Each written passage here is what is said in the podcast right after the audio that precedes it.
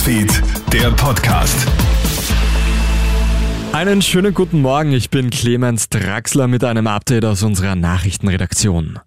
Mordprozess nach dem Brandanschlag auf eine Trafikantin. Seit gestern muss sich ein 47-Jähriger am Wiener Landesgericht verantworten. Der Mann soll im März seine Ex-Partnerin in einer Wiener Trafik in der Nussdorfer Straße mit einem halben Liter Benzin übergossen und dann angezündet haben. Danach soll er das Geschäft versperrt haben und geflüchtet sein. Sein Motiv Eifersucht. Der Angeklagte hat sich als nicht schuldig bekannt. Ihm droht eine lebenslange Haftstrafe.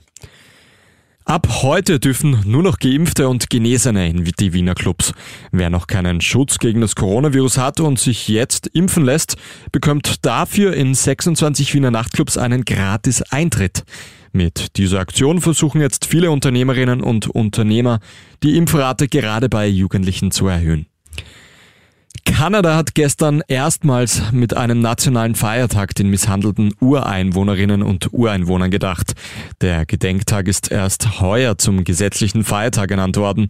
Vor wenigen Monaten sind bei einem katholischen Internat für Ureinwohner 1200 tote Kinder gefunden worden.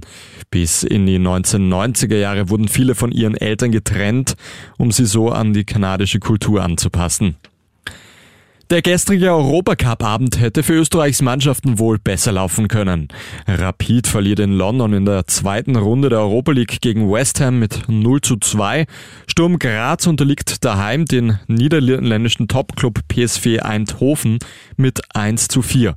Beide Teams stehen daher nach zwei Runden mit null Punkten da. Lediglich Lask Linz kann in der Conference League einen Punkt mitnehmen. Kursiert gegen den israelischen Vizemeister Maccabi Tel Aviv, den Ausgleich allerdings erst in der 88. Minute. Das war's mit deinem Update und den nächsten Podcast, den hörst du dann wieder am Abend. Vielen Dank fürs Zuhören. Krone Hits, Newsfeed, der Podcast.